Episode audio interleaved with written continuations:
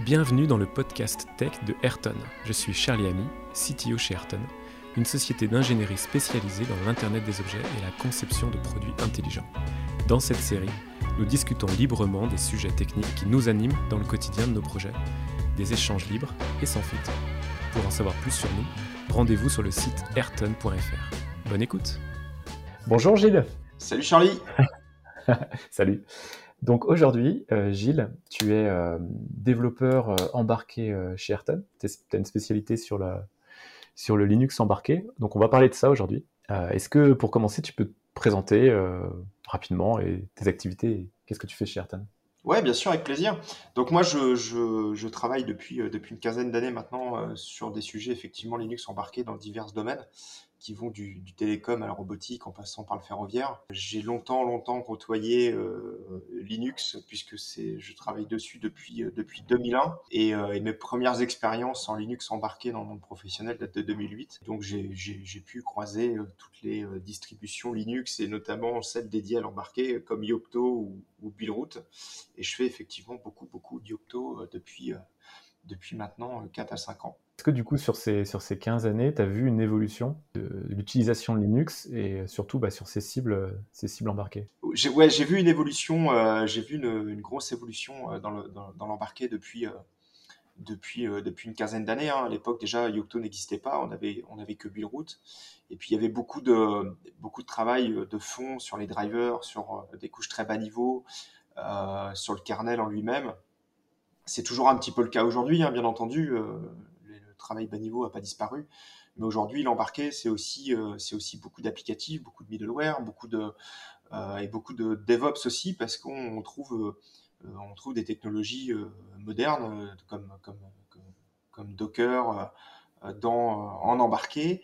Et aujourd'hui, l'embarqué, c'est devenu vraiment une jonction entre, le hardware et finalement des vraiment très haut niveau, comme le cloud ou, des choses comme ça. Donc euh, euh, oui, oui, ça a énormément évolué. C'est plus euh, un device tout seul dans son coin. Il y a beaucoup de connectivité avec tout ce qui est autour de l'IoT, etc. Donc ça a énormément changé de, philosophie. Parce que si on regarde un peu les, les, toutes les expériences, les projets Ayrton, on voit arriver, enfin, il y a vraiment clairement une arrivée de Linux sur, sur nos sujets, euh, là où c'était pas une option, euh, c'est une option qui était rarement considérable sur des, équipements connectés il y a encore euh, quelques années. Maintenant, euh, c'est dans les incontournables presque, quand on a euh, certaines contraintes qui sont, levées, notamment d'alimentation souvent, ou en tout cas de, puissance de calcul.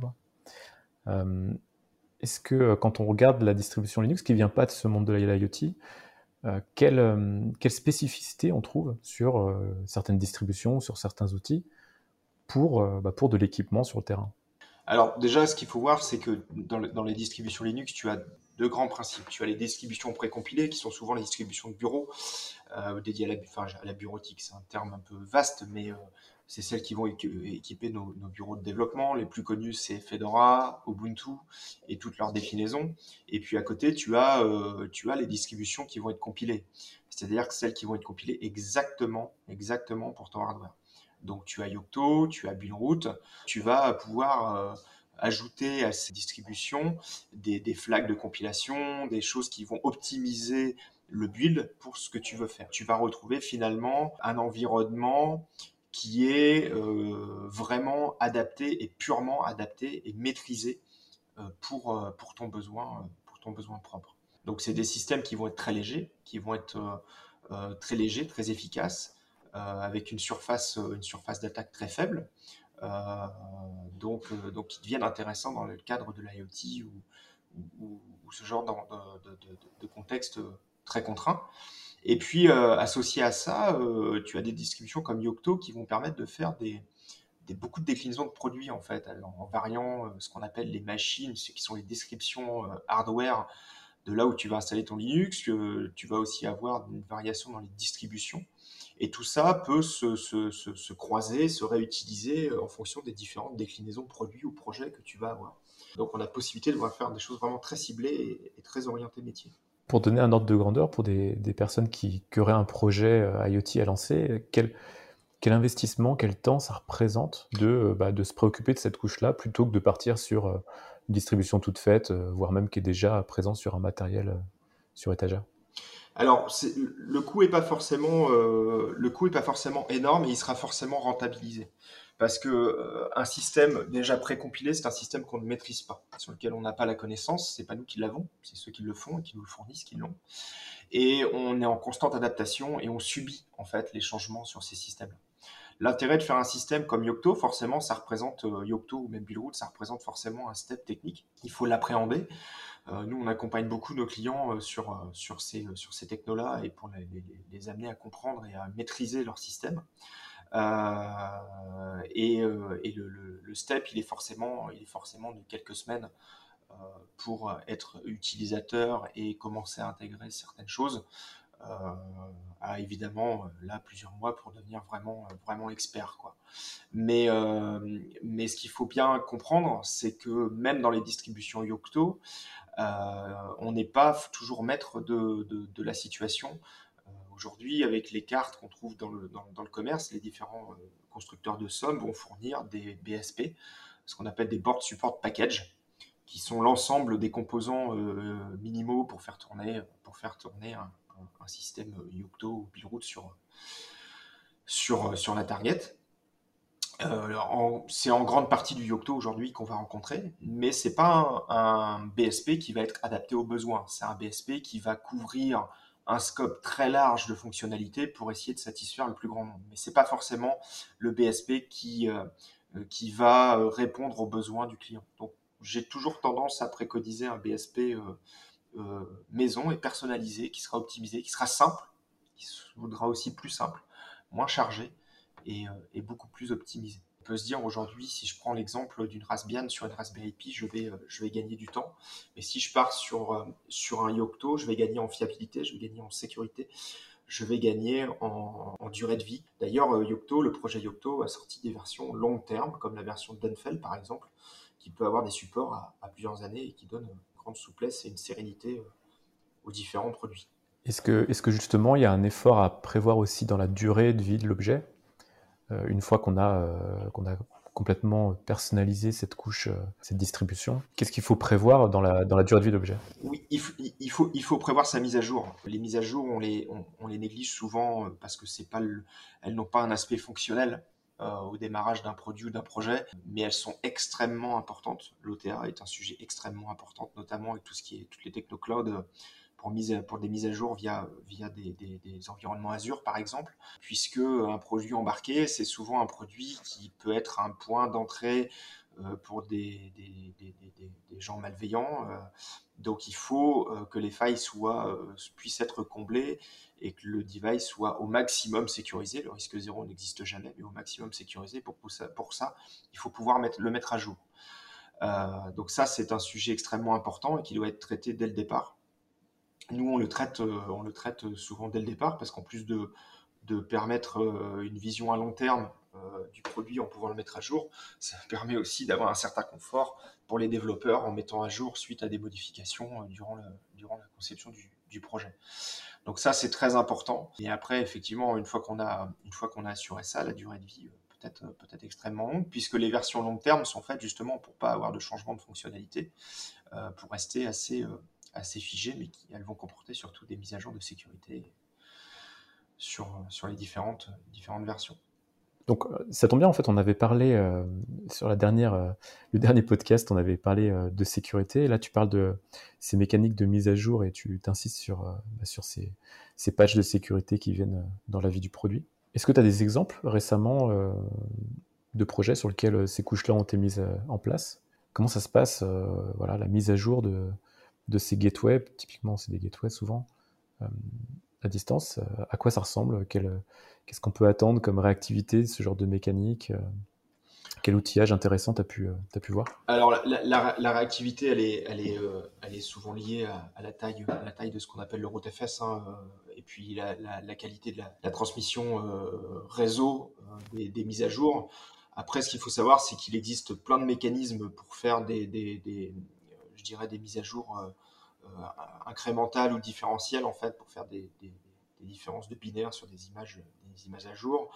après, ces, mises à jour sont généralement chiffrées, donc ça permet de, protéger, et puis les clés peuvent être protégées sur les, les, les targets justement éviter malveillance. Après, ce qu'il faut savoir, c'est que, en fait, quand on a un système Yocto, c'est le système Yocto qui va générer en sortie les fichiers de mise à jour. On va les populer à différents endroits, selon si on a un cloud ou pas un cloud, les, les pusher directement sur la target euh, si c'est le cas.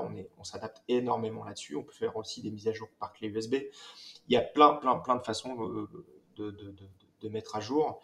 Euh, et très souvent, on va fonctionner avec un système, ce qu'on appelle en double banque, c'est-à-dire qu'on aura une, euh, une banque A et une banque B, c'est-à-dire une, partition A, une partition B. On démarre le système sur la partition A, on met à jour la partition B, on reboot sur la partition B qui a été mise à jour.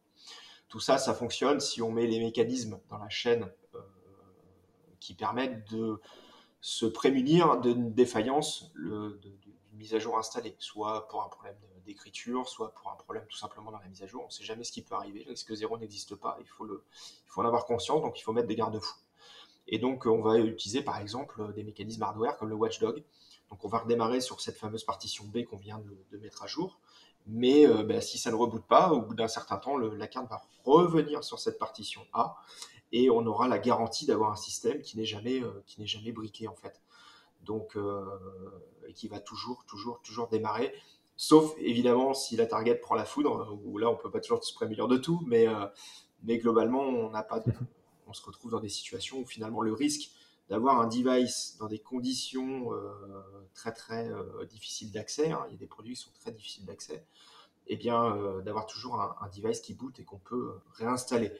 L'autre solution, c'est d'avoir effectivement plutôt un, un, standard et puis une petite partition fail-safe qui fait que si jamais on ne boot pas pour les mêmes raisons évoquées, euh, les mêmes raisons que celles que j'ai évoquées précédemment, eh bien on arrive à avoir un petit bout de code qui permet de, de relancer la machine, de refaire une réinstallation et une, nouvelle mise à jour qui vont permettre de redémarrer. Donc vraiment l'important, c'est d'avoir un système, c'est pas d'avoir simplement un système de mise à jour fiable, c'est d'avoir un système qui est fail-safe, euh, euh, qui va être résistant aux pannes, qui va être résistant aux, aux, différents, euh, aux différentes problématiques que peuvent rencontrer des devices embarqués sur le terrain. Parce qu'on sait que euh, les, les, cartes et les produits peuvent être soumis à rude épreuve selon, les, selon les domaines et les milieux dans lesquels ils sont autorisés, utilisés. Je pense à la robotique, au ferroviaire, au milieu automobile, etc. C'est des milieux qui peuvent être assez rudes. donc il faut pouvoir prévoir que, que nos cartes et nos produits soient, soient bien soit bien protégé, euh, au sens software également. Tu as mentionné la robotique euh, et, d'autres cas d'application spécifiques. On a euh, entendu parler de, on entend parler sur ces, cas-là parfois d'OS spécifiques. On a dans le transport aussi parfois des contraintes de temps réel, des choses comme ça, qui font que on n'est plus sur des kernels vraiment standards, on est sur des choses un peu, un peu spécifiques. Quelle place prend Linux par rapport à ce type d'approche-là? Est-ce qu'on arrive à, avoir, euh, est-ce que Linux offre une réponse qui vraiment qu'on arrive à adapter à tous ces contextes, ou est-ce qu'il existe malgré tout des cas où euh, il faut partir sur, euh, sur d'autres choses plus spécialisées? Alors c'est toujours une grande question. Est-ce que est-ce qu'on part sur un Linux seul pour un projet qui a besoin de contraintes temps réel Est-ce qu'on prend un microcontrôleur associé qui va, qui va s'occuper des tâches temps réel et finalement le Linux va, va être un petit peu simplement le chef d'orchestre de tout ça euh, sans contrainte vraiment temps réel mais plus fonctionnel. C'est quoi être temps réel? Parce qu'on est toujours temps réel à un besoin. Peut-être qu'un système standard Linux peut tout à fait répondre aux besoins. Aujourd'hui, il, y a dans le temps réel sous Linux, il y a deux grands projets. Il y a le, le, patch préempterté qui, qui, depuis la version 5.4 du kernel, euh, ne va plus être un projet à part, mais sera un projet du kernel mainline, kernel Linux officiel. Et puis, euh, euh, il y avait le projet Xenomai, qui lui était plus un projet de co-noyau. C'est-à-dire qu'on avait un noyau qui gérait toutes les tâches temps réel et tout ce qui n'était pas temps réel, c'est-à-dire les autres tâches Linux classiques, étaient données au, noyau, au noyau Linux qui lui avait une priorité plus faible. Donc aujourd'hui, c'est quand même Préempterté qu'on retrouve très régulièrement, même s'il a quelques performances moins bonnes. Euh, Xenomai est quand même, euh, est quand même un, peu, un petit peu en déclin. Pas par la qualité de son, pas par la qualité de son code ou de ses, ou de ses ou, de, ses, de, ses, de ses capacités ou, de ses, ou des résultats qu'il donne. Hein, c'est même très bon. Mais voilà, c'est une grosse maintenance hein, de faire des patchs, de, faire des patchs pour faire un, un co-noyau. Et, donc souvent, Preempt RT répond, répond très souvent aux besoins et peut être utilisé. Alors après, comment ça s'applique Eh bien, ça s'applique sous forme de patch pour l'instant encore au, kernel Linux. Hein. Les patchs, c'est ce qu'on appelle les fameux patchs préempt RT, euh, qui vont rendre le, kernel euh, full, full préempt. Mais euh, ces patchs-là vont surtout s'appliquer sur des kernels qu'on appelle mainline, c'est-à-dire les kernels open source, les, les, les, les, kernels maintenus par la communauté. A contrario, ces patchs-là sont difficilement applicables s'ils ne sont pas adaptés par le constructeur sur des kernels propriétaires. Ce qu'on appelle que kernels propriétaires, ce sont des, kernels qui vont contenir des drivers fournis par le constructeur, mais qui n'ont pas encore été revus ou par la communauté pour être intégrés au kernel, Linux. Donc ce qui se passe, c'est que euh, bah, on peut avoir euh, euh, des patchs RT qui sont importants à utiliser sur une version récente de kernel, mais le kernel constructeur est un petit peu en retard. Euh, par rapport à ça. Et donc, euh, on ne peut pas forcément l'utiliser. Donc, souvent, j'ai toujours tendance à, conseiller un kernel mainline, sauf spécificité euh, liée à un kernel constructeur. Ça permet d'avoir d'être aussi un petit peu transverse sur les projets, de réutiliser un même kernel sur plusieurs projets et de, et de capitaliser le savoir sur, sur, sur ces kernels-là et pas sur des kernels propriétaires qui vont finalement avoir une application très, très, très spécifique. Donc, Temps réel ou pas temps réel, euh, c'est une excellente question et ça dépend un petit peu des projets, de la redondance, des certifications. Alors, je suis pas complètement versé dans ces domaines-là, mais euh, voilà, on peut se retrouver dans des cas où un Linux ne va pas être un OS certifiable. Donc, par exemple, on va utiliser un microcontrôleur avec une stack figée qui a un micro OS certifié ou du moins certifiable et qui va permettre de, répondre aux exigences de certification, notamment dans des produits dans, du, dans du transport ferroviaire, du médical ou des choses comme ça une question un peu générale, du coup, euh, bon, toi tu baignes dedans depuis, euh, plus d'une quinzaine d'années, donc euh, c'est un écosystème qui est, ultra riche. On voit en plus avec l'effet communautaire open source, il y, a, plein de projets annexes qui se créent autour, il y y a beaucoup de choses qui se passent en parallèle. Est-ce que toi tu aurais des conseils pour des personnes qui sont plus débutantes sur ces sujets-là de bah, comment, euh, comment faire sa veille, comment monter en compétences, euh, ou apprendre? Est-ce que tu as quelques, conseils là-dessus ou une manière de procéder? Ouais, il faut, faut, faut, pas avoir peur. Euh, il faut vraiment pas avoir peur. Euh, c'est en forgeant qu'on devient forgeron, c'est bien connu. Il faut vraiment avoir conscience que c'est même très déroutant. Hein. Même pour des expérimentés. À l'époque, moi, je faisais beaucoup de build route. Quand je suis passé sur Yocto, j'étais complètement perdu. Hein. C'était très déroutant. Euh, ça a réinventé pas mal de choses au niveau de l'intégration et du Linux embarqué. Euh, donc il faut pas avoir peur, il faut prendre son temps et il vaut mieux partir euh, partir de zéro. Il y a des tutos qui sont un petit peu pénibles à faire, qui sont un petit peu longs. Qui, par exemple, il y avait Linux from scratch il y a quelques années où on fait vraiment un système Linux de zéro. Mais ça, c'est une expérience à faire une fois et ça permet de comprendre comment est constitué un système Linux embarqué on peut euh, peut pas faire un, bon système Linux embarqué, euh, qu'il soit Yocto, Buildroot ou quoi que ce soit d'autre, si on comprend pas le, fonctionnement profond euh, de ce type de système. Aujourd'hui, il y a, pléthore de, cours sur Internet, il y a, beaucoup de, contenus riches qui permettent de comprendre ça. Il faut vraiment prendre le temps de se poser et il n'y a pas besoin d'investir dans du matériel extrêmement compliqué pour ça. une simple Raspberry Pi permet déjà de faire beaucoup, beaucoup, beaucoup de choses. Euh, et pas besoin d'avoir un modèle très, très, très puissant pour ça. Euh, on peut expérimenter vraiment, vraiment beaucoup, beaucoup, beaucoup de choses sur de la connectivité, sur euh, même de la connectivité bas niveau, sur des capteurs, sur des, petites choses qui permettent de, se former. Donc, ne pas baisser les bras et ne pas hésiter à solliciter les communautés. Euh, elles sont là pour, elles sont là pour créer de l'entraide, elles sont là pour amener du progrès elles sont là pour donner un socle commun aux entreprises pour qu'elles puissent aussi euh, euh, se fédérer et pas réinventer la roue à chaque fois et donc progresser. Le but, c'est qu'on puisse, euh, que les, entreprises ou les, les, centres de recherche, etc., puissent se concentrer sur leur métier et pas, et pas finalement sur un accessoire, parce que Yocto, Billroot, etc., aujourd'hui, ce sont uniquement des accessoires de, des métiers, des métiers, des finalités du, du métier. Hein quand on fait, euh, quand on fait un robot, l'objectif c'est pas de faire du Yocto, hein, c'est de faire, euh, c'est de faire de la robotique mobile, d'avoir un robot avec un algorithme de déplacement, de cartographie ou, ce qu'on veut. Hein. c'est pas Yocto est juste un, ou Billroot sont juste des outils par exemple. Donc, euh, donc voilà, il faut, il faut solliciter les communautés. Il y a, il y a, il y a beaucoup de monde qui peut aider. et, et c'est souvent, c'est souvent par l'échange qu'on progresse beaucoup plus vite. Bon, bah écoute, euh, Gilles, merci pour, euh, merci pour cet échange. Je pense qu'on aura l'occasion de, de, recreuser certains sujets une autre fois. Merci à toi. Et puis, bah, à très bientôt. À très bientôt.